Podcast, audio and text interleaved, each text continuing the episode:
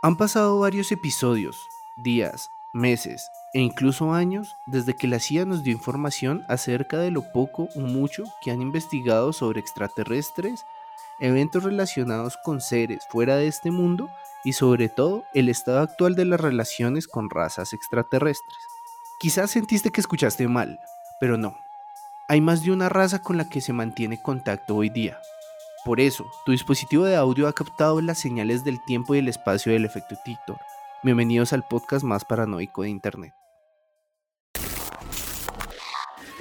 El 2 de noviembre del año 2000, En los foros del Time Travel Institute El usuario Time Travel guion al piso cero empezó a revelar información, sobre los posibles futuros a los que nos enfrentaremos como humanidad. aunque muchas cosas no sucedieron. Con su paso se creó una estela de duda. frente a la información que conocemos. Y a esto le llamamos El el efecto. Hola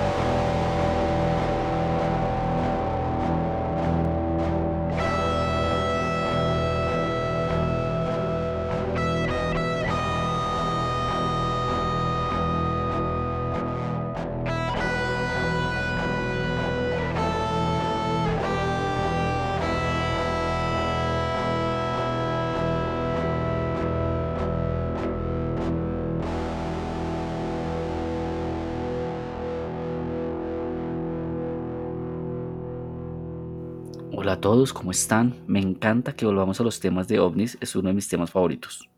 Ay, no llevábamos tanto, hicimos No, no, no, pero es que cada día sin ovnis es, es un martirio. Es un día sin vivir, es un día que no Sí. se vive. Es un Pues, día menos. Digamos que este de las razas sí creo que es de las cosas más fumadas, así que eh, va a ser eh, eh, como muy eh, una experiencia nueva para mí. Es como cuando me invitaron a yoga por primera vez. Decía, no, no puedo ser que la gente se pueda doblar tanto. No, pues, ¿Cómo? pues vea que sí y vea que no. A ver, ¿qué es lo que pasa? De pronto, dentro de todas las historias que hemos contado acerca de abducciones, hemos sonado en los detalles, los sucesos, las pruebas que hay, lo que le sucedió a las personas, los testigos, pero esa es la información con la que nosotros contábamos, ¿verdad? Mm, Tenemos Sí. unos episodios que son los desclasificados ovnis en los cuales eh, salió a la luz esta información, más o menos creo que fue en el 2020, Ujú. y que si ustedes recuerdan eran como 2000 hojas de archivo que nos dimos o me di a la tarea de leer. Y de ahí lo que busqué, o sea, esto más que todo fue intentar este conectar con este, este con este, este con este, intenté conectar cuáles fueron las razas que hicieron ese contacto, porque, ojo, ojo, y aquí esto es algo que mientras se investigaba fue como, wow. Cuando uno piensa en extraterrestres, piensa como en un arquetipo general, ¿no? Sí. que es- Mm, Sí, sí, como- como lo- los grises de pronto. como Exactamente. Exactamente. Claro que es ustedes lo- ya les están dando nombres. Yo diría, como ser humano no tan paranoico, como sí, el, el- el marcianito, eh, Chiquito, verde o gris, o colores negros, a veces sin boca, con poco nada de nariz protuberante, pero sí con dos hoyitos. Eso es como el estereotipo. Y ojos Sí. grandotes. Y ojos Ojos grandotes, grandotes. efectivamente. Exactamente, porque pues ese fue como el arquetipo que generó el cine, generaron los fanarts y todo esto. Y siempre se les ha mostrado como no, este viene y ayuda acá, o no, este es malo y no sé qué. Y esa definición que se tiene de los grises, que a cierto modo es como la raza que más se ha dedicado a abducirnos, por así decirlo, pues déjame decirte que en esta saga que me gustaría llamar las razas aliadas o no aliadas de la humanidad, pues ellos no están de nuestro lado. ¿No Estos son lado? nuestros enemigos, güey. Más que enemigos, te voy a poner un, un poco de contexto para que entiendas qué es lo que pasa. Más que ¿Alguna vez te has- enemigos, enemigos. Ok. ¿Alguna vez los dos se han puesto a pensar cómo sería su vida si fueran una de estas mascotas que venden en las plazas? Que ustedes estuvieran ahí en una jaulita y llegan y te mueven y no sé qué y te tiran y tal. Y hay gente que se encarga de eso y lo hace sin un corazón ni nada. Sí. Pues básicamente ellos hacen eso con nosotros.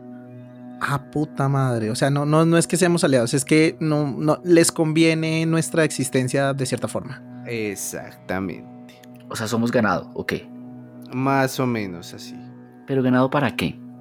Excelente pregunta, mi amiguito. Que te responderé en contados minutos. Ahora, primero, Ok. para todas las personas que nos escuchan, vamos a empezar con el contexto. Si es que no han escuchado nuestros episodios de desclasificados, no sé cómo han podido vivir. Cierto. Son muy buenos. verdad, Vayan, escúchenlo. Exactamente. La vida También, hueca. Hágase, también hágase un favor, cámbiese la vida, escuche los capítulos. totalmente. Tam- y no solo esos, también tenemos varios de las abducciones. Es verdad. sí, sí. Incluso si usted dice, oh, pero es que yo de abducciones no sé mucho, también tenemos el tipo de encuentros. Ajá, los tipos de encuentros. capitulazo. Cuando éramos Capitulazo. más jóvenes. éramos eh, llenos de azúcar, güey. Ese día eh, fue memorable, la verdad, muchachos. Ese muy bueno, es más, es de los que más le gusta a la gente en general. Siempre me dicen que es uno de los episodios como que con más cariño eh, di- es- disfrutan los oyentes. Ese es el episodio 7, eso es junio de 2020, muchachos. Es de los que más me gusta a mí, por ejemplo, también. Exacto. En ese entonces todavía la CIA no había liberado información. Cierto. Ese. Entonces, bueno, agárrense duro, muchachos. Porque la información recopilada que van a escuchar en este episodio viene de una extensa investigación que comenzó en el 2020, cuando la CIA se vio obligada, porque fue una obligación, Sí. a liberar eso. información que estuviera relacionada con encuentros cercanos de todos los tipos y qué datos fueron recopilados en estas investigaciones. Entonces, para darles un contexto de qué fue lo que revelaron, 8.256 hojas de archivo con una mano de corrector negro y, pero eso sí, muy detallada en cuanto a las, eh, las personas que entrevistaron, los testigos, Ujú. sí se encargaron de detallarlos muy bien. Obviamente no hay descripción como de nombres. Lo que les digo, este fue un trabajo duro porque fue como, a ver, voy a leerme toda esta descripción, a ver a qué de todas las historias que hemos hablado me suena y concuerda. Ajá, cuéntelo Sí, pues. ahí, ahí hemos sacado la de Berry Hill, hemos sac- ¿cómo se- La del lago. Ah, eh, sí, sí. el- eh, tenemos varios. Cashland Sí. Room. Tenemos también la. Bueno, tenemos un episodio de OSNIs, solo de OSNIs, Sí. que es de los objetos sumergibles no identificados, que bueno, están relacionados. También el de Kaylee Cahill allá en Australia. ¿Se acuerdan? Exactamente. Que hay que atropellar gente, Sí. hay que atropellar a los canguros si es necesario. El de la isla Mauri es el que mencionabas, que los putos mataron a un perrito. Eso no se hace. Exacto, sí, eso no se perdona. Eso no se hace. Sí, tenemos la verdad. De calidad. Es- Son episodios que nos, nos encantan. güey. Excelentes todos. El de alienígenas ancestrales también hablamos de varias También. cosas. Está De ese que se creó una nueva edición. Hay que sacar una reedición, despeinarnos Reedición. un poco y hacer un reel también, estaría cool. Ancestrales, más ancestrales que nunca. Ajá. Más aliens Bueno. que nunca. Más son aliens que nunca. Exactamente. Bueno, eh, lo- esos datos que recopilamos en esas investigaciones nos llevó a ponernos ultra, hiper, mega paranoicos y también Mm. muy estudiosos. Entonces, como les dije, en la saga de Desclasificados OVNIs les trajimos información sobre qué métodos y mañas utilizaron los agentes para investigar los posibles avistamientos, pero la cosa no terminó ahí. Cuando se liberó esta información, mucha gente como nosotros, con muchísimos más recursos y muchísima más información, se dio a la misma tarea. Y también se leyeron las 2.000 hojas liberadas y empezaron a buscar las similitudes que ya les dije. Esto fue un ejercicio que empezamos a hacer nosotros y cuando nos dimos cuenta había otras 700.000 personas haciéndolo con nosotros. Somos una comunidad enorme que sabemos que hay algo más allá. Me- O al es- menos es- aquí dos. Jorge esto- no esto- tanto. Es cierto, pero me siento inspirado, ¿sabes? Fue muy bonito el discurso, güey. Me sentí motivado. Exactamente. Entonces, después de una ardua investigación, hoy podemos decirles que luego de varios meses leyendo, podemos hablar sobre las razas extraterrestres que más allá de tener un primer contacto con la humanidad, se han convertido en una fuente de información y sobre todo ayuda para lo que es el tercer mundo intergaláctico. Ok, ok. Entonces, Motivado. A ver, cuéntelo pues. Empieza fuerte y muchas de estas razas ustedes las van a es- escuchar porque de es- esta es información que en un punto la gente también empezó a utilizarlo de manera dogmática para ir de un lado a otro, también sacaron cultos sobre esto, es, es bien complicado y por eso también hay que tener cuidado, no somos parte de ninguno, nos, eh, tampoco puedo decirles esto es ultra hiper mega verídico porque no los he visto ni hablado con ellos. Aún. Sí, aún. Siempre hay que decir ese aún, uno nunca sabe. Pero bueno, vamos a empezar. También Néstor, saber el- que el orden- esto son, son nombres que, que hemos tratado como de darle para explicar eh, algo que no entendemos, ¿no? Es decir, darle como esas identificaciones. Que está Sí perfecto y no. igual, ¿no? Ah, bueno, ¿cómo es entonces? Perdón. Sí, no, porque como te dije, no estamos hablando de un primer contacto, sino estamos hablando de una relación ya. Uy, hijo de madre. Sí, estamos hablando, por ejemplo, mm, no pero sé, igual, no conozco sus esto de nombres, ¿o estas sí? personas. ¿Cómo? Eh, eh, es- ellos no nos dan sus nombres, esto es como un nombre que nosotros le damos a, a lo que, a, a algo que, que pasó ahí o no. O sí, Lo o que sí pasa son- es que el concepto de nombrarlo es algo muy nuestro, pero muy tiene exacto. relación a cómo los encontramos, dónde están ubicados y cómo es el desarrollo. Exacto, ya, ya, exacto. Eso es lo que yo, yo un poco quería decir, ¿no? Como que más que ellos digan nosotros somos la raza humana, en nosotros tratando de nombrar, de darle como esa identificación a cada uno, ¿no? Exactamente. Bueno, entonces en ese caso hagamos el ejercicio. Y abriendo la puerta número uno, corremos la cortina y vemos. Ellos están ubicados eh, a unos 400 años luz de distancia. Eso es un chingo de tiempo. Sí, es un chingo de, 400 de- de años distancia. o sea, 400 años viajando a la velocidad de la luz. Ya eso es un chingo.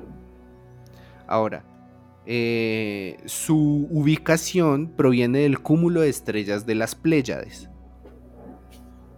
Sí, eso ya Las- lo habíamos hablado, si no estoy mal, en el, en el caso de... mm. De los eh, Barney Hill, ¿no? Sí, sí, de los de Barney. Barney y Berry Hill. Entonces, para darles un concepto, las Pléyades o las siete hermanas es un cúmulo de estrellas que siempre se han visto, han sido un referente universal para la humanidad. Si ustedes Na- van, navegación eh, marítima, sobre todo. Pero más que todo les ha servido para ubicar en qué estación estaban desde, o sea, hablamos de millones de años en el futuro, en el pasado, perdón. Entonces, solamente tenemos esas dos informaciones. ¿Cómo les pondrían de nombre ustedes? Pleiadianos. Ahí está. ¿Sí ven? Chucha. No estábamos tan lejos. No era tan difícil de ver. Hice, hice Exacto. 60 años de copy-in intergaláctico y logré ponerle el nombre de los pleyadianos a los que viven en la las Pleiadianas. Pleiadianos, sí, perfecto. Sí, Perfecto, sí. aprobado. Es que Ok. te, falta, te falta ser más rimbombante como los, los seres de 400 años, los pleyadienses. Ah, verga, es verdad. Te, te falta punch, amigo, sí. Pero bueno, Sí, los pleyadianos, cuéntanos más de estos amables seres. Exactamente, entonces en el apartamento número uno están los pleyadianos, raza en algunos círculos han llegado a ser uno de los aliados más activos de la humanidad. Ok. Ahora les explico por qué. Esto, a ver, es jodido de creer y es una teoría que no cala bien en nadie porque se mete un poco con la religión. ¿En qué sentido? Eh, esto lo habíamos hablado en algunos episodios y habla de que la raza humana como tal no se formó por la evolución. Estoy hablando, no es algo que yo crea, estoy diciéndoles la teoría, ¿vale? Sí, sí, sí. Entonces Que- la que me evolución... esa teoría, ¿no? Que somos creados. Exacto, Sí. la evolución como tal no es así, sino la evolución viene de una mezcla de De genes de Eh, criaturas que ya estaban en el planeta Tierra y eh, con otra. extraterrestres. Ajá. Exactamente. Ahora, ¿cómo podemos sustentar eso? No sé, ya entrando un poco, si alguien sabe más de cuerpo humano, nos ayudará. Pero existen ciertas, como, no sé, proteínas, moléculas. Existe un algo que es fundamental para crear toda vida viviente en el universo. Que son como adenina, guanina, inositocina, si no estoy mal, etcétera. Sí. Pues les digo que eso es fundamental y todos lo tenemos. Si, si respira, camina, nos ve, lo tiene. Ok. Sí, si está vivo, lo tiene. Y se han encontrado que en la mayoría de impactos de extraterrestre, esas proteínas están ahí. Sí, ok. O sea, Entonces- pero ¿cómo? O sea, ¿como que dejan ADN o qué?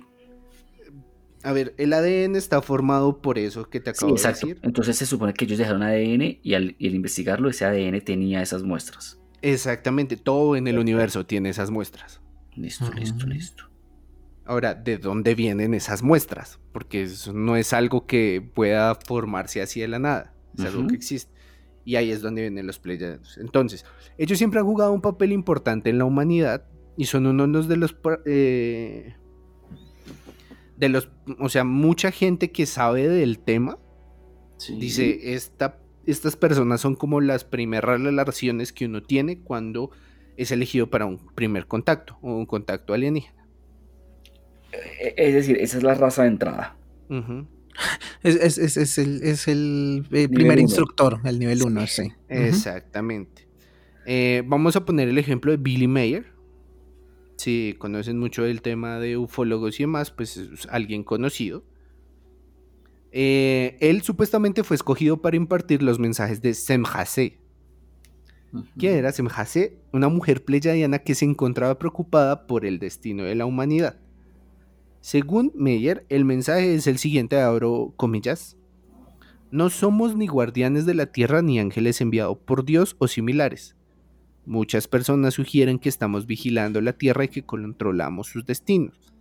Esto no es cierto porque solo realizamos una misión autoseleccionada que no tiene nada que, nada que ver con supervisar o regular el destino de la tierra.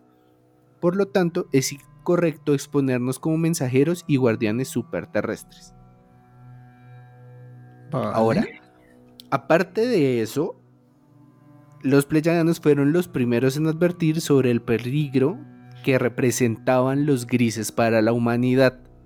Ah, puta, los grises sí son los malos, güey. Los grises son los, lo- el, el- el boss que hay que matar. Por eso es Ahora, que esos son los que nos sondean. Claro. Putos, güey. Oiga, ¿y, sabemos cómo son los pleyadianos físicamente? Sí, sí, sí sabemos. ¿Cómo son? Eh, Yo no Cuéntelo, sé. pues. Sí, ya, ya se lo muestro. no, ahorita les doy una descripción. Ahora, ¿qué es lo que pasa? Y es que aquí hay que entrar un poco en, en las cuestiones de moralidad. Los grises no son buenos y malos. Los grises, según los pleyadianos, carecen de empatía. Ellos Wow. solamente hacen. Claro. Chucha, me recuerda a una raza eh, eh, de una ciencia ficción, claramente, de Doctor Who, que son los eh, Daleks, son tremendamente racionales. Entonces ellos, pues, sabes, no, no tienen sentimientos, la- la- literalmente hacen lo que es más eficiente. Entonces, eh, pues ellos se encargan de exterminar otras especies, o sea, son temas más como de, nos funciona, ¿sabes? Exterminamos otra especie porque la verdad nos funciona para subsistir. No nos interesa si sufren, si no sufren. Ah, Ok, interesante. Continúe. ¿Qué fue lo que hicieron los pleyadianos? Los pleyadianos fueron esos que cuando llegas a un trabajo nuevo, ese que te dice, oye, todo bien, pero por ejemplo, no uses esa cafetera que es que esa a veces filtra mal el café y te sabe a caca. Pa- Ellos lo que hicieron. Ese me cae bien, sí. fue advertir eso, les dijeron.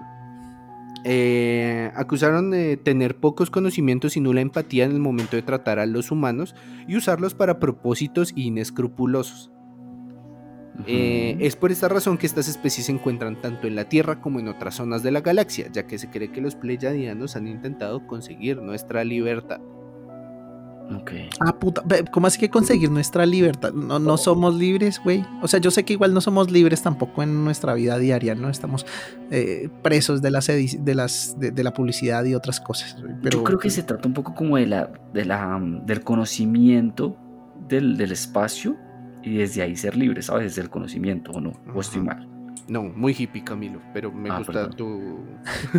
me gusta Maldito tu estilo. hippie. Maldito hippie este. Sí, sí, puto hippie. A ver, eh, no. Eso yo creo que va para nuestro siguiente episodio de esta saga, que va a ser cuando hablemos de los malos malosos. Pero así como para darles un contexto y alerta de spoiler, tiene que ver con un planeta de que tiene una órbita muy cercana a la Tierra, que dura como 500 mil millones de años en estar acá, que se llama Nibiru. Ok, ok, ok. Y que está Ni- Nibiru. Ajá. Y que está representado en... eh, ay, se me olvidó cuáles están. Díganme grandes imperios de la humanidad aparte del egipcio.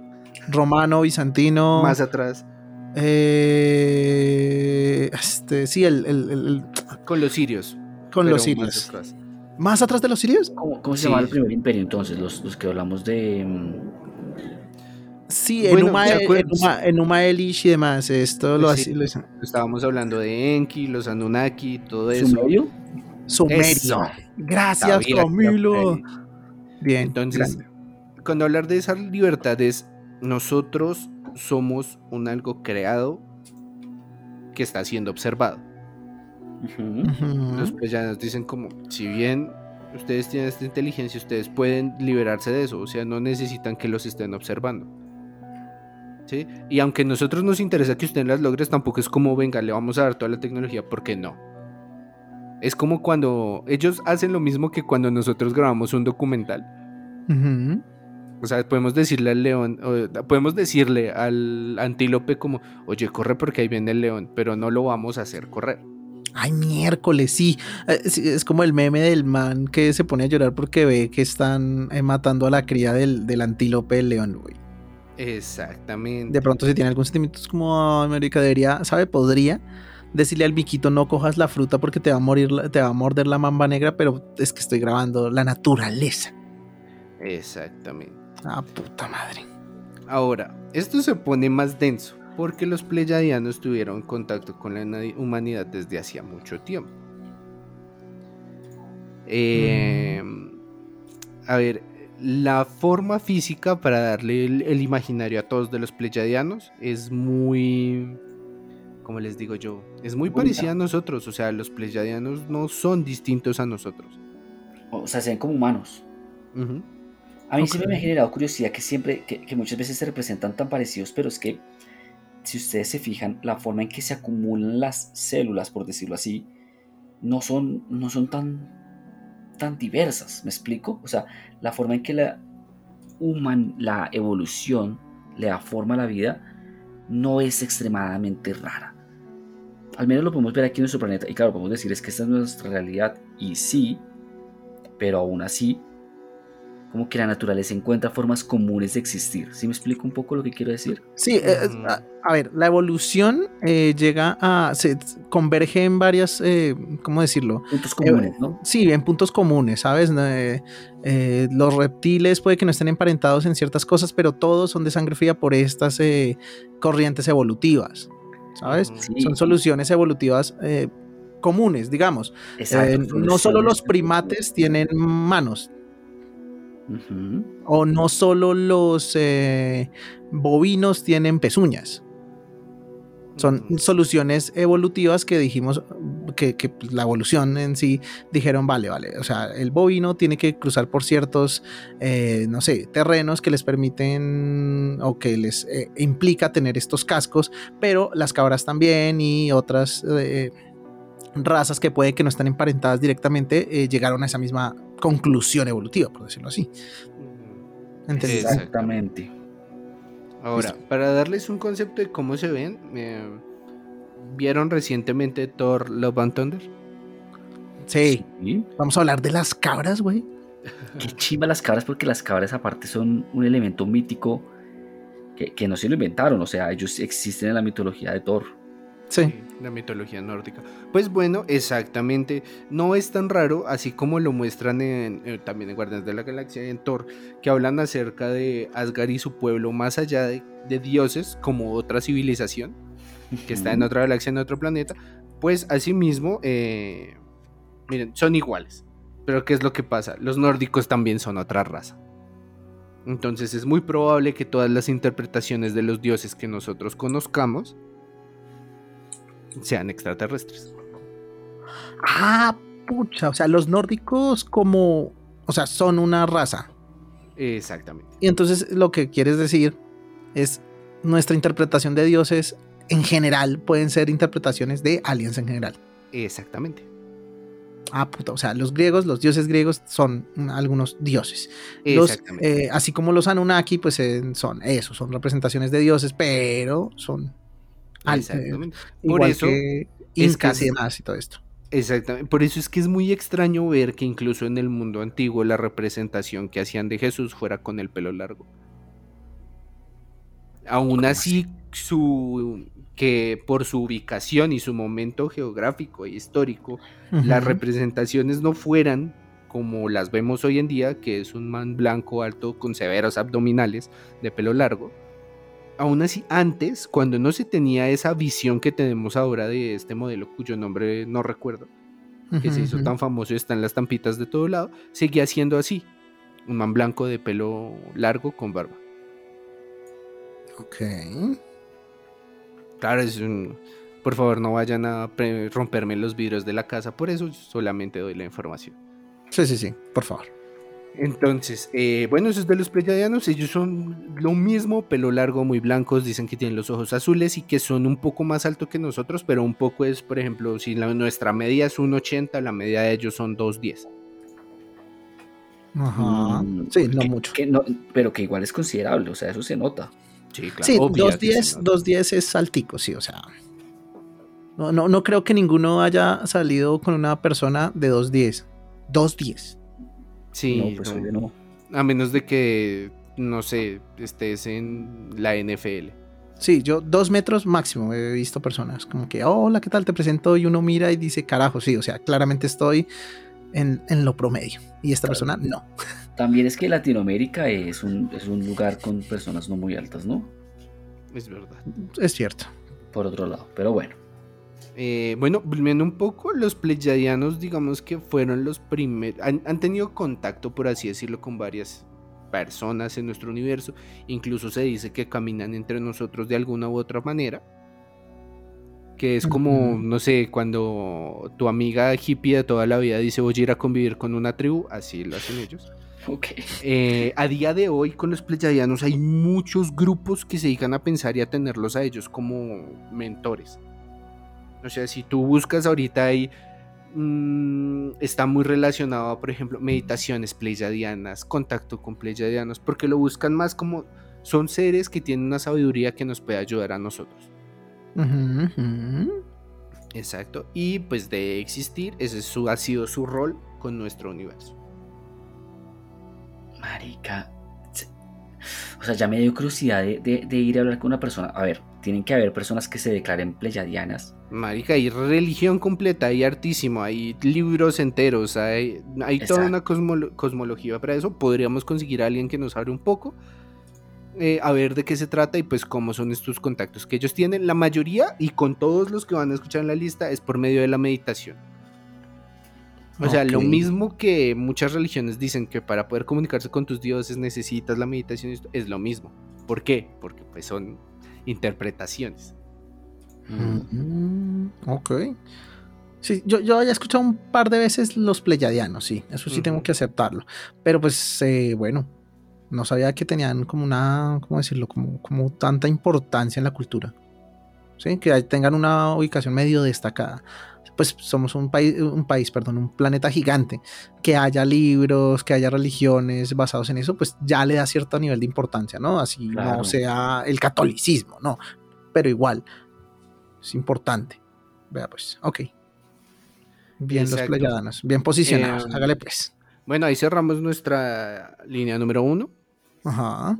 Vamos a abrir la cortina número 2 y vamos a encontrarnos con los... A ver, su planeta está mm, eh, ubicado en el sector alfa de la galaxia Centaurus. ¿Cómo les pondrían? Los centurianos. Centu, centu, no sé. Pe- Pero con lírica. Eh, Los centarianos. extra. Extra multidimensionus centurinius. Qué Ah, putas, güey. Yo me amo, tú me amo, Jare. Ñaja, Te amo, me amo. Exacto. Eh, bueno, metiéndonos un poco en este terreno, puede que la doña no esté ni tan lejos, pero ¿Así? vaya... Por ejemplo, ¿ella con No qué tipo de mames. raza hablará? Eso está chévere saberlo. No sé, la verdad es que solamente vi los memes, nunca investigué quién era. A, a- a hacerle una investigación a ver qué putas. Pero bueno, Eh, ¿quiénes son los, sí- los manes? Aquí sí nos fuimos de hippies, son los alfa centaurianos. Ok. Sí, no se mataron, güey. No, Continúen. ninguno. Ok. Ahora, estos son conocidos por ser la raza alienígena más avanzada tecnológicamente de la Vía Láctea. Ellos Ah, son los el más avanzados. mundo. Ajá. Upa. Tienen Yo la capacidad. Igual nosotros no habremos hablado con razas mucho más lejanas de la Vía Láctea. Que eso ya es mucho decir, ¿no? O sea, Son la Finlandia de la Vía Láctea, ok. algo así. Ahora, ellos tienen la capacidad de eliminar cualquier amenaza que se presente. Se cree que la intención de proteger a la humanidad recae en su propia curiosidad natural, ya que estudian cualquier cosa que les ayude a avanzar en su ciencia y tecnología de manera veloz. O sea, si no fuéramos una raza tan interesante, estaríamos jodidos. Debe ser re interesante porque vienes venir cada tantos meses y decir, marica, ahorita están cantando el bebito Fiu Fiu, güey, que es como una versión de la de Daido. Es loquísimo, ¿no? Está, sí, me, los imagino viendo como un terrario, ¿no? Como a ese escarabajo está, está volteado boca arriba.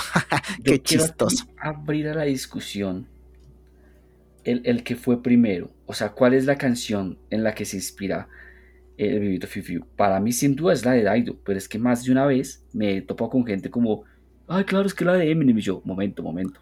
No, No. es la de Eminem. No, primero fue Daido. Daido que Eminem. Primero fue Eminem, Eminem invitó a Daido y Se dijo. "Ven, está Exacto. chingona tu canción, eh, quiero hacer una versión para, pues, ¿sabes? Como adaptarla a mi canción, porque pues a la larga es una canción totalmente distinta.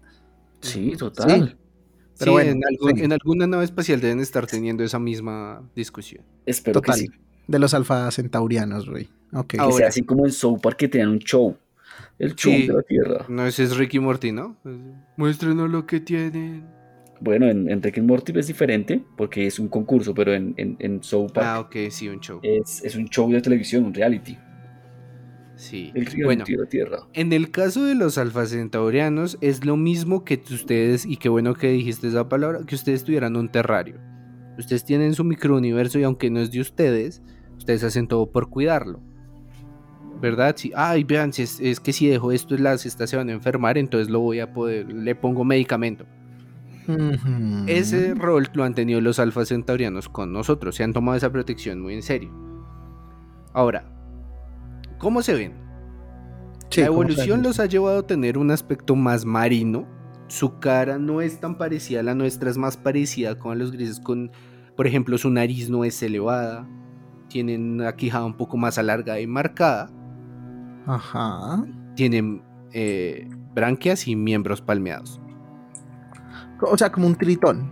Exactamente. De hecho, los expertos en el tema aseguran que poseen laboratorios ocultos en nuestros mares, siendo los responsables de los avistamientos OSNIs. ¡Ah, chucha! O sea, los manes son los de Atlantis, los originales. Ajá. Ellos sí, según la gente que ha contactado con ellos, son muy bondadosos con la humanidad, tienden a ayudarnos a superar nuestros desafíos, sobre todo los que implica la evolución. Su manera de comunicarse con nosotros es telepática y su influencia, a pesar de ser sutil, siempre está presente en nosotros. Eh, muchos creen que son los encargados de todos estos brotes de justicia social que se han empezado a dar. ¿Quieres Y- decir superhéroes? No, Ah, ¿Eres tú un amor? Sí, y pues también han ayudado a nuestra tecnología a desarrollarse. es verdad, es. Chingues, Necesitamos que, o sea, ¿por qué no han creado un superhéroe? ¿Por qué no es así como Superman? Me siento totalmente estafado. Porque es que ellos lo ven desde el punto de vista, de, yo te puedo ayudar, pero tú tienes que sobrevivir como especie. O sea, Si no, no, voy a hacer voy a- nada. O sea, no estoy no. creando una mascota. A mí, no te a voy a me dar el parece pan, raro. te voy a hacer, eh, te voy a enseñar a hacer el pan. A mí me parece raro que algunas, que algún ser sea así. O sea, que tenga una naturaleza tan altruista, me parece antinatural. ¿A usted le parece más natural como los grises, güey? Que se vuelvan totalmente mm, ajenos a las emociones. Pero es que siento que así somos los humanos en general, ¿sabe? Aunque bueno, también cabría decir, hay, hay personas que de pronto nos interesan un poco más las- los animales, entonces dicen, ok, me voy a volver vegetariano o voy a intentar eh, criarlos de una manera más libre y cuando los vaya a consumir es de una manera más em, cuidadosa, con su, con- incluso con su estabilidad como especie. Bueno, podría ser así, pero es que lo que hemos visto bien podríamos decir que la humanidad es, es, es muy arcaica, es que la humanidad toma, se lleva y se va. Y, y si los seres han evolucionado tanto para poder viajar tanto en el espacio para llegar hasta acá, no sé si su evolución va a la par con la moralidad que podría significar esta tesis, o sea, la- el, hecho de que sean altruistas y nos cuidan y nos están enseñando poco a poco, no sé si va a la par con la evolución científica, tecnológica, evolutiva, etcétera, etcétera, etcétera.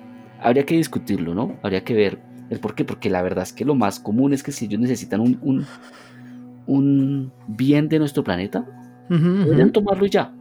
Cierto. Si quieren, si quieren estudiarnos, o sea, ¿hace cuánto tiempo ha pasado? ¿Cuántos, ¿Cuánto tiempo ha pasado? O, o- o es simplemente mera curiosidad de ver hasta dónde llegamos?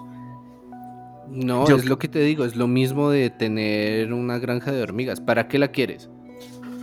Para estudiar sus, sus, sus- como sus Exacto, y, ya, procesos, ¿no? y quieres que funcione porque Es un te proyecto. genera satisfacción ese proyecto. Y ya, o sea, no hay que, siento yo que no hay que ponerle como tanta vaina y eso porque asimismo hablamos de civilizaciones que están a 400 mil millones de años luz. O sea, no creo que seamos los únicos en todo el universo que, por ejemplo, tienen oro o, por Todo ejemplo, lo- tienen agua. exacto. Por bienes, hay planetas que, que- del que podrían sacar millones de oro o de agua. Eh, aquí en nuestro sistema solar hay lunas con agua, hay planetas que tienen núcleos de oro o, o Sí, oro no, flotando. no, o sea, yo no sí por eso. siento que no Yo tenemos sé, nada yo especial. no la creo que es ser un, un- una, una- un, un hormiguero, porque a ver, somos el hormiguero que tienes que irte de tu vida, de tu planeta para venir a visitar, pues nos llevan, se llevan unos de nosotros, de pronto eso es lo que pasa, se llevan unos de nosotros y crean su propio hormiguero allá chiquitico y empiezan a hacer pruebas ¿Qué? De qué pasa si, si nos dan un poquito más de tecnología, qué pasa si bla bla bla, qué pasa si X, Y, Z. ¿Y, quién le dice a usted que no lo hicieron? No, seguramente eso es lo que pasa, exacto, estoy aquí como teorizando cuáles son Sí, las posibilidades ¿sabe cuál es de el- esa realidad. ¿Sabe cuál es la vaina? Es que yo creo que cuando se abordan estas teorías, y es porque nos queda difícil, es porque el ser humano se siente el centro del universo, ¿sabes? Se siente muy especial y es No, como, no, no, no podemos ser, no podemos ser el tubo de Petre el de alguien más. Eh, Eh, papi, justamente es sí, eso, que no sí somos podemos. especiales. Justamente es eso. Es que no somos tan especiales y que la verdad es que no creo que hayan muchos motivos para que una o sea, yo por qué me voy a poner a intentar mirar qué pasa con, con los monos, ¿sabes? O sea, Pero es sí, que es lo mismo, o sea, es que lo especial, lo es especial es subjetivo. poco. Sí, Lo especial es subjetivo y vea qué bueno mencionó lo de los monos porque me da entrada al siguiente, al eh, siguiente a la la- siguiente raza. hágale, Ok. pues. Entonces, sigue con eh, bueno, volvemos al mismo. Ellos tienen su origen es de un sol lejano, es un cúmulo de estrellas cercano a los que se conoce actualmente como el anillo de Lira. ¿Cómo le pondrían? Los lirarianos. Y casi en el palo, los liranos. Ah, yo pensé que se iban a llamar anillianos, alirianos o algo así. Los lirenses. Los lirenses. Y Triste. ojo con esto porque esto me da entrada hace poco. Yo en el grupo del efecto Titor, al par de muchachos les pasé un video acerca de un grupo de personas que observaba una comunidad de chimpancés. Se empezó a dar cuenta que estos chimpancés empezaron a tener una evolución. Entonces, este grupo Sí. empezó a tener rituales, ya sea con los fallecidos, ten- sabían que un día a la semana tenían que irse a un sitio a hacer una serie de sonidos especiales y lo hicieron algo ritualístico. ¿Un- Una, una serie de qué? ¿De sonidos? De sonidos. O sea, entonces, Eh, como Costumbre por es- ejemplo, ellos empezaron a ir a misa, por hacer una comparación. Sí, sí, Exacto. Todos O sea- los domingos iban a un sitio y se sentaban, escuchaban la misa y luego se iban. O sea, literal, el, el nombre del artículo era interesante porque era este grupo de, no sé, chimpancés, primates y demás, están en la edad de piedra, precisamente porque tienen esa, esa comparativa con la edad de piedra humana, que era precisamente eso, ¿no? El uso de herramientas, digamos, medianamente avanzadas, el tema de rituales, porque ahí es cuando el, el ser humano empieza como a, a- a dotar de algo místico a, a- ciertas cosas, como temas eh, hacia la muerte y demás, eh, y hacia los, la- sus, ¿cómo decirlo? sus hábitos comunes, ¿no? Ya no es como solamente vamos aquí a comer y el alfa come primero y el, no, nada, ahora es como que listo, eh, nos vamos a mover a tal hora, a tal lugar para hacer un ritual porque vamos a dar gracias por la comida, ¿no? Estoy hablando miércoles, Ujú, no es precisamente eso. Brutal, Y ahora- marica. Esto, esto va a ser denso. Esto a mí me dejó pensando bastante. ¿Qué pensarían si les dijeran que en ese momento en que nosotros estábamos teniendo nuestra ascendente como evolución, que ya hemos superado este punto del eslabón perdido y éramos como tal el Homo sapiens, no éramos la única raza que estaba evolucionando en ese momento en la Tierra? Bueno, ya alguna vez habíamos hablado de que existieron otro tipo de, de Sí, aparte de los Homo Sapiens, sapiens, habían ¿no? otras, eh, otros primates eh, En ese camino en ese momento, ¿no? Los, eh, estaban los cromañones, los neandertales. eh, Sí, por eso, los- pero ¿qué pensarían si cada de esos no fueran netamente de la Tierra, sino también fueran extraterrestres? Ah, chucha, eso sí estaría potente. Entonces, con los lila- liranos, lo más popular de esta raza es que es la antepasada más vieja de la humanidad. Incluso algunas personas que dicen contactar con ellos dicen que fueron los primeros seres humanos que vieron y formaron una civilización en nuestra galaxia. Eh, gente que también contactó con ellos asegura que estos seres les eh, revelaron sus orígenes y su historia mencionando su ascendencia así como de la humanidad. O sea que nosotros, como Homo sapiens y como esta creación, venimos de un, o sea, si, si el mundo se creó de un Big Bang, todas estas razas y demás vienen de un Big Bang mayor. Y ahí venimos nosotros. Oh, Eso fue lo que sucedió para que la adenina y la guanina crearan una serie de elementos que después evolucionaron y terminaron siendo tres muchachos en un podcast. De un Big Bang mayor. Exacto. O sea, otro Big Man anterior. Exactamente. Exacto, anterior.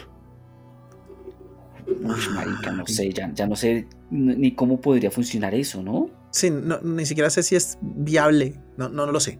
No entiendo, sí. Ya estoy así como un momento. ¿Saben cómo les explico? Eh, Sucedió el espacio Big Bang de la Tierra, ¿listo? Y se creó la Tierra. Pero ¿cómo así que el Big Bang de la Tierra? No es del Big o sea, Bang del se creó esta Tierra, se creó el planeta Tierra, ¿listo? Sí, listo. Se creó el, pero se creó el planeta Tierra, no, se creó el espacio como lo conocemos. No, no, no, se creó el planeta Tierra. No, pero entonces eso no es el Big Bang. No, pues estoy poniendo un ejemplo. Ah, entonces no lo el llamemos Big Bang. No lo llamemos no, Big Bang. Es un ejemplo. O sea, el ¿Cómo se creó la nuestro- Tierra? Nuestro Sí, planeta eh, Tierra es el espacio, ok, ¿cómo es la vuelta? No, no, no. nuestro ay, planeta Tierra, este, la Tierra. Sí, nuestra Tierra se formó, fin. La Exacto. formación de la Tierra. Entonces, que estamos hubo hablando una es que- explosión y se formó este planeta, ¿listo? Sí, no, no necesariamente Lo que pasa es es que los explosión, pero planetas- se formó. Los planetas se forman por la acumulación de los gases que quedan eh, en la gravedad, quedan atrapados dando vueltas, dando vueltas, dando vueltas. Poco a poco esa gravedad los va condensando y desde ahí se forma un planeta, como el planeta Tierra y, y todos, básicamente. Vale, Ajá. listo. Se Esa formó explosión- este planeta. Esa como explosión puede ser la explosión de una estrella, ¿no? La, la- la explosión de las estrellas generan cúmulos de, de polvo que generan los planetas y a nosotros. Sí, nosotros ¿verdad? estamos hechos de estrellas, somos seres bonitos. Ay, hechos de estrellas, sí, corazoncitos para todos. A ver, entonces, les digo, se creó esta Tierra, Sí, nuestra Tierra. Y resulta que a 8 mil millones de años luz hubo una explosión. Llamémosle Big Bang. Para referencias, ¿listo? De esa explosión salió todo ese material que es necesario para la vida. O sea, salió una roca que en su interior contenía adenina, citosina, guanina, etc. ajá, ok. Y que justo esa roca cayó en este punto que era una piedra que se formó hace poco, que es la Tierra.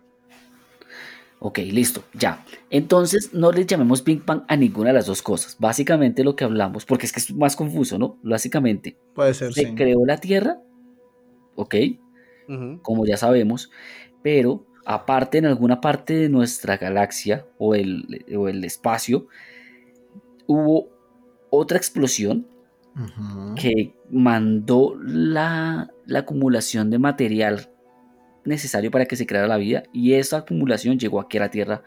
Puede ser que por una roca, por un asteroide o algo así. Exacto, sí. Así lo entiendo yo. Bien, listo. Perfecto, No, eh, listo. buen, buena condensación, continúe. Listo. Y eso son, bueno, ese era para Esos los son- liranos, Esos son de- los liranos. Ok. Entendible. Ahora, eh, pasamos con los siguientes. Aquí sí fue como complicado sacar de dónde fue el nombre, pero bueno. Los arctuarianos, Artua- ¿Arturianos o Arturia, Actuariana? arcturianos, Sí, por eso. De, de un arca. Esos vienen de Noé. o del juego Arc. Ah, chucha, son, son dinosaurios Ah, son extraterrestres. dinosaurios. Eso estaría el putas. Sería Exactamente. putas, weón. Ahora, eh, ah, bueno, se me, olvi- se me olvidó decirles. Los liranos también son muy parecidos a nosotros, pero su cara es más parecida a como si de la nariz para arriba fueran humanos y la nariz para abajo fueran un león. Ah, no, ese sí está chimbo, güey. sí No, pero chévere. Imagínese usted en boca de león. Sí, A mí pues, me gustaría. Yo siempre he querido vivir en el mundo en el que nos podemos empezar a fusionar con cosas u- animales. Exacto. Y no, y po- ponle, póngale cuidado a esto. Hay En- una. En Hay una resumen, teoría- es, en resumen, Camilo es furro. No, no es ser furro. Yo- Sí, acéptelo, furro. No, yo, yo no me siento furro, no me, no me llama la atención tanto. Tampoco me molesta del todo. O sea, yo, yo como tal, yo como tal no me siento de esa manera. Pero sí me parecería del putas la evolución no natural que podemos tener. Es o decir, sea, es- ahí les dejo nada más para que piensen eso. Nada más para que piensen eso. Si venimos todos del mismo material, ¿por qué nosotros andamos en dos patas, los perros andan en cuatro y somos tan distintos a los perros y a los leones y a los monos y a las jirafas? Pues también ellos son diferentes entre sí, ¿no? Por eso, pero ¿por qué somos diferentes si todos tenemos en la misma base genética? Por, por cómo nos expusimos a nuestras experiencias de, evolución. Sí, Es sí, decir, sí. algunos vieron más apto vivir en el, pla- en el agua, otros vieron más aptos vivir trepados a los árboles, otros... Totalmente, yo lo veo así. Listo. si me Exacto. yo, ¿no? No Y sé. entonces los que vieron que era más fácil vivir en el agua porque todos son distintos entre ellos. Porque cada uno busca una manera diferente de sobrevivir. de sobrevivir. Entonces unos evolucionaron comiendo carne, otros eh, vegetales y otros... eh, Otros, marica, otros no sé. viviendo pegado a otros seres, otros vieron que la manera más, la mejor manera de, de sobrevivir era X, ¿no? ¿No es así? O sea, Por eso, yo le pero quiero decir, ¿qué los cambió en su forma morfológica? pues eso, sus, Los años. sus decisiones evolutivas, porque es que, a ver, hablemos sinceramente, si tú comes carne y eres un depredador, necesitas cualidades de depredador. Un tiburón no va a cazar si no tiene dientes, entonces Oigan. evolucionó, evolucionó, perdón, con esas características. Sí, y aparte yo les tengo aquí un cuentico, a ver si, qué tal nos parece. No sé si ustedes hayan visto, pero incluso nuestras eh, mañas generan mucho de cómo somos físicamente. Esto lo vi hace poquito y es que si uno respira, si uno tiene la maña de respirar por la boca, empieza a generar una morfología diferente en nuestra mandíbula. Se contrae hacia atrás, nos genera como una papada rara y nos hace ver menos atractivos.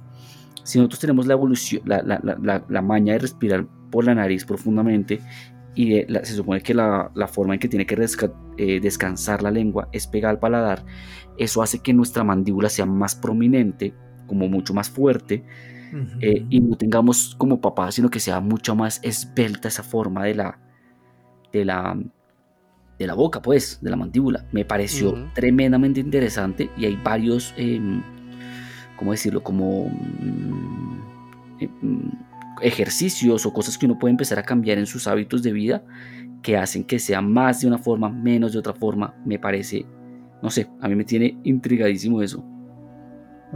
Interesante. Bastante TikTok. Sí.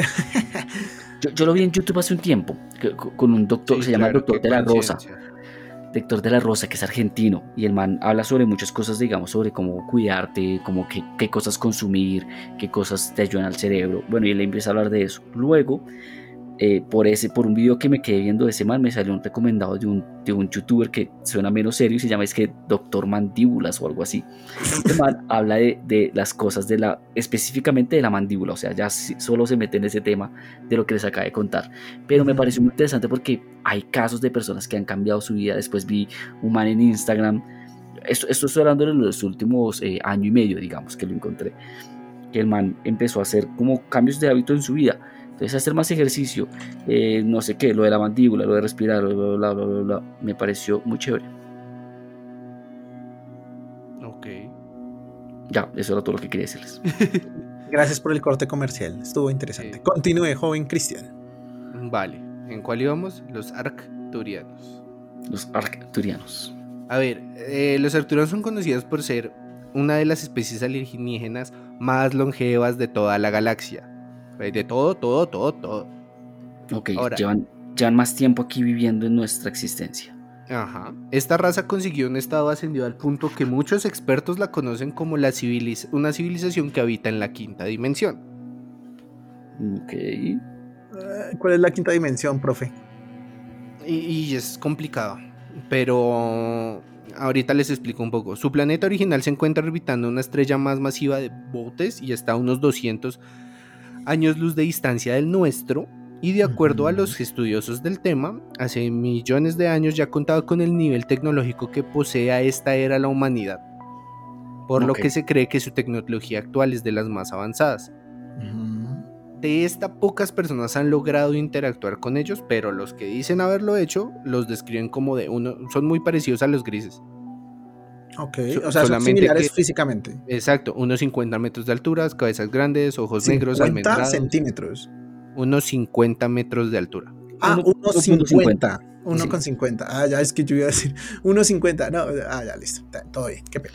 Oigan, yo les tengo aquí Eh. hablando de, de seres longevos, un dato que siempre me llamó mucho la atención y es la improbabilidad que hay de encontrarnos en un, en un- en un universo que, que es tan grande. Me explico. Estamos hablando que un, un ser para llegar aquí tiene que viajar, digamos, los primeros eran 400 años a la velocidad de la luz, ¿no? 400 años ya podemos ver que nosotros hace 400 años era una civilización totalmente diferente, no existía el internet, no existía la comunicación como la entendemos ahora, éramos otra raza, ¿no? Otro, otro tipo de, de- de seres, ¿cierto? Sí, en teoría. en, en teoría. Y ya son 400 años. Ahora, unos seres que vivan más lejos en el tiempo, eh, eh, en el espacio, pues, vamos, más, más lejos de tiempo para llegar hasta aquí, podría, digamos, detectarnos, pero el tiempo que les duraría llegar hasta aquí haría que nosotros de pronto ya no existiéramos. O lo mismo con, otro, con otros seres. Y, estamos hablando de una existencia del, del- planeta, digo, de la existencia del universo, de miles y miles de años de, años, pues de, de yo no sé cuántos, miles de millones de años. O sea, nuestra existencia es terriblemente gigante. Eso quiere decir que alguien que existió, evolucionó, tuvo tecnología, pudo haber existido por millones de años, extinguirse y luego existir nosotros. Y eso haría que encontrarlos a ellos, tal vez podríamos ver su pasado, por, por esto de que si, una, si, si algo pudiéramos verlo desde aquí, podríamos ver, digamos, un planeta que existió hace mucho tiempo, ¿no? Cierto, sí. pero que ya no existe, que, que cuando no- nosotros logremos tener la tecnología para llegar hasta allá, tal vez ya se extinguieron. Sí, y que, y que nuestra, nuestra, nuestra biología no permite ese tipo de viajes. O sea, o sea, si el viaje dura más de 100 años, eso quiere decir que esta generación no va a llegar. O sea, Exacto. va a tocar reproducirnos durante el viaje. Cosas Un así. arca que llaman, la Ajá. típica de las, de las películas. O sea, y va a llegar una generación que va a decir, eh, ¿para qué era que veníamos para acá? Sí, puede ser. Totalmente. Entonces eso hace, bueno, digamos que ellos llegaron a nosotros, está bien, un, un ser extraterrestre llegó a nosotros, eso es, es fascinante, pero tal vez lo que se encontraron fue muy diferente a lo que la teoría decía que se iban a encontrar, porque ellos la primera vez que vinieron hacia acá fue, inclusive si vienen desde muy lejos, podían querer ver a los dinosaurios. Y llegaron y, oiga, ¿quiénes son estos? Hmm, ¿no? entiendo, Digamos, sí. eso, eso es una teoría diferente, ¿no? Ahora, Sí, claro, sí. si llegaron hace mucho tiempo, pues nos crearon y bueno, etcétera, lo que ya hemos hablado. Ok. Ok. O por ejemplo, podemos pensar que una raza en este mismo momento o hace años pudieron haber detectado nuestro planeta o se están apenas creando. Nuevas razas pueden estar creándose ahorita.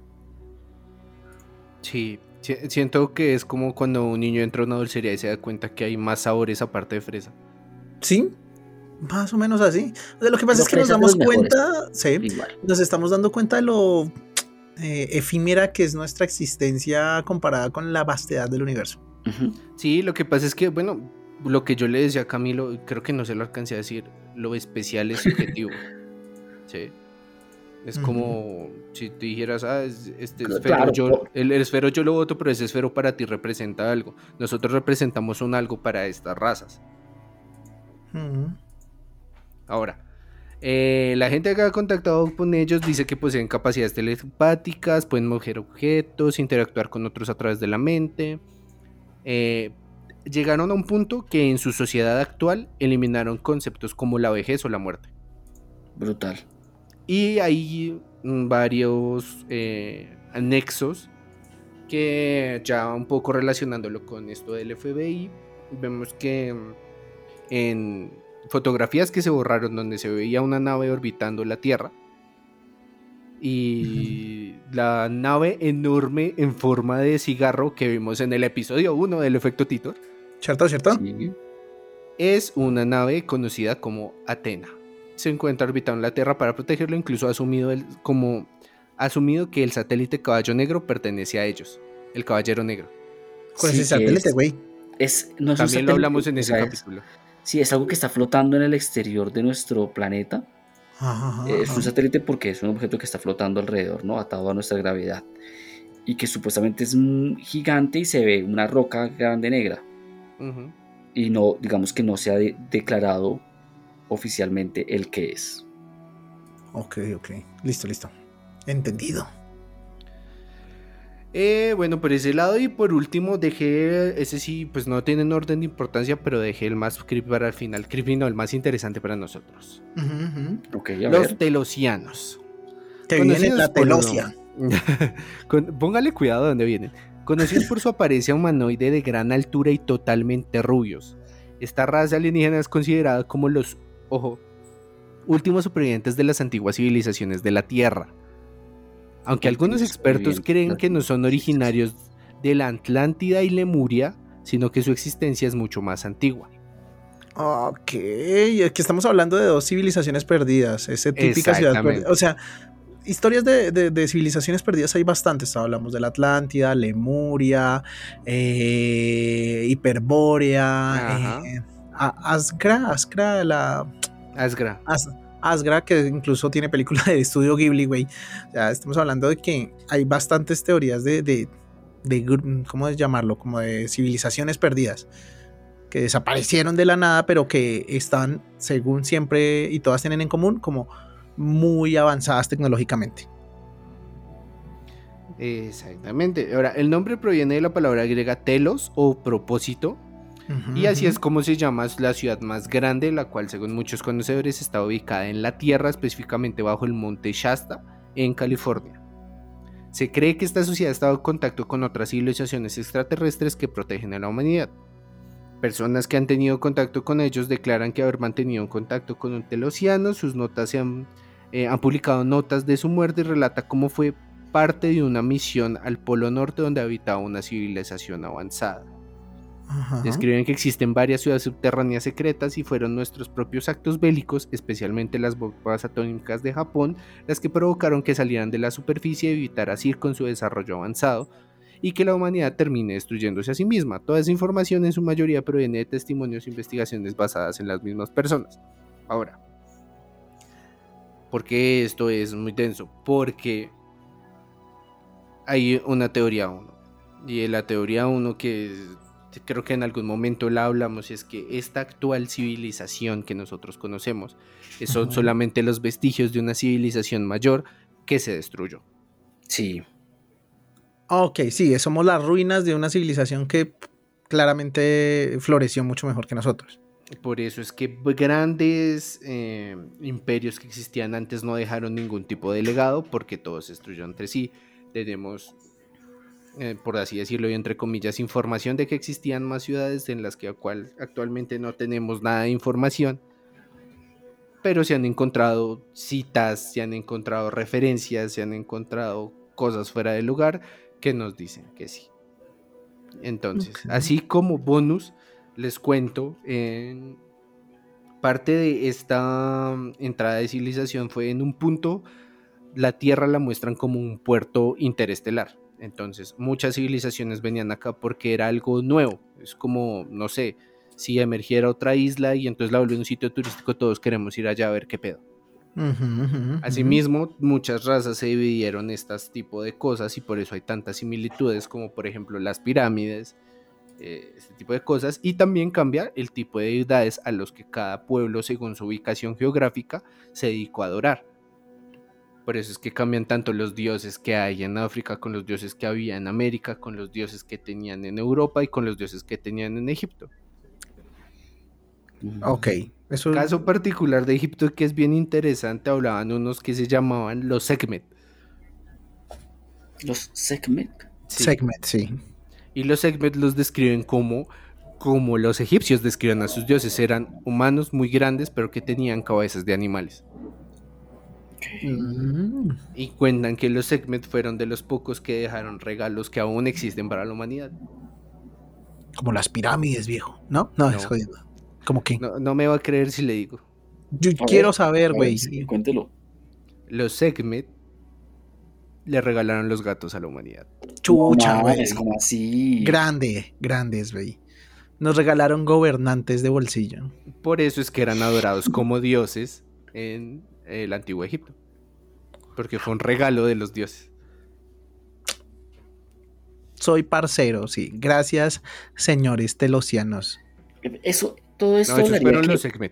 Ah, eso, perdón, los segmentos, perdón, perdón. y, y- y los, y, y se supone que los gatos son creados aquí, allá, también son una evolución como nosotros. Eso está bien. No, eso, eso sí está. Ellos son de allá. Por eso es que ya a nivel espiritual hablan que los gatos sienten tantas cosas, que es un animal que te puede proteger, que ve cosas que tú no vas a ver, Ok, porque pues no es de acá.